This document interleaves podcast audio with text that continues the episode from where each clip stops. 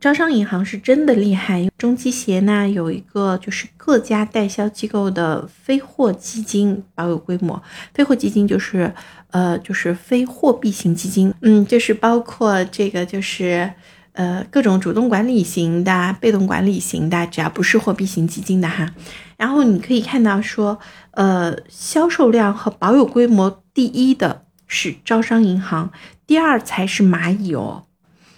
也就是我们通过支付宝啊，所以其实你就可以看到说，哇塞，招商银行它的这个营销销售能力真的是非常棒。我之前有跟你们说过，就是招商银行，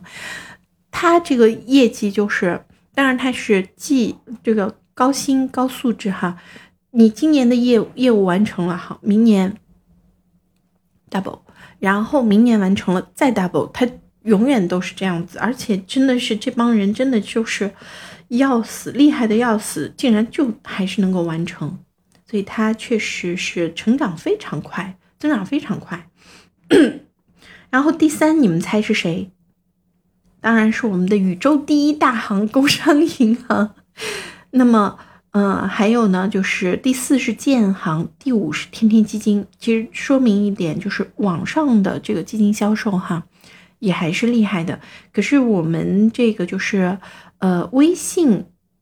是排在第十八位。其实你也可以看到说，嗯，我们其实还是习惯说用支付宝，毕竟它时间会更长来买股票，呃，买买基金。但是用基金，呃，用这个微信，我看到的它的支付其实现在已经比这个就是，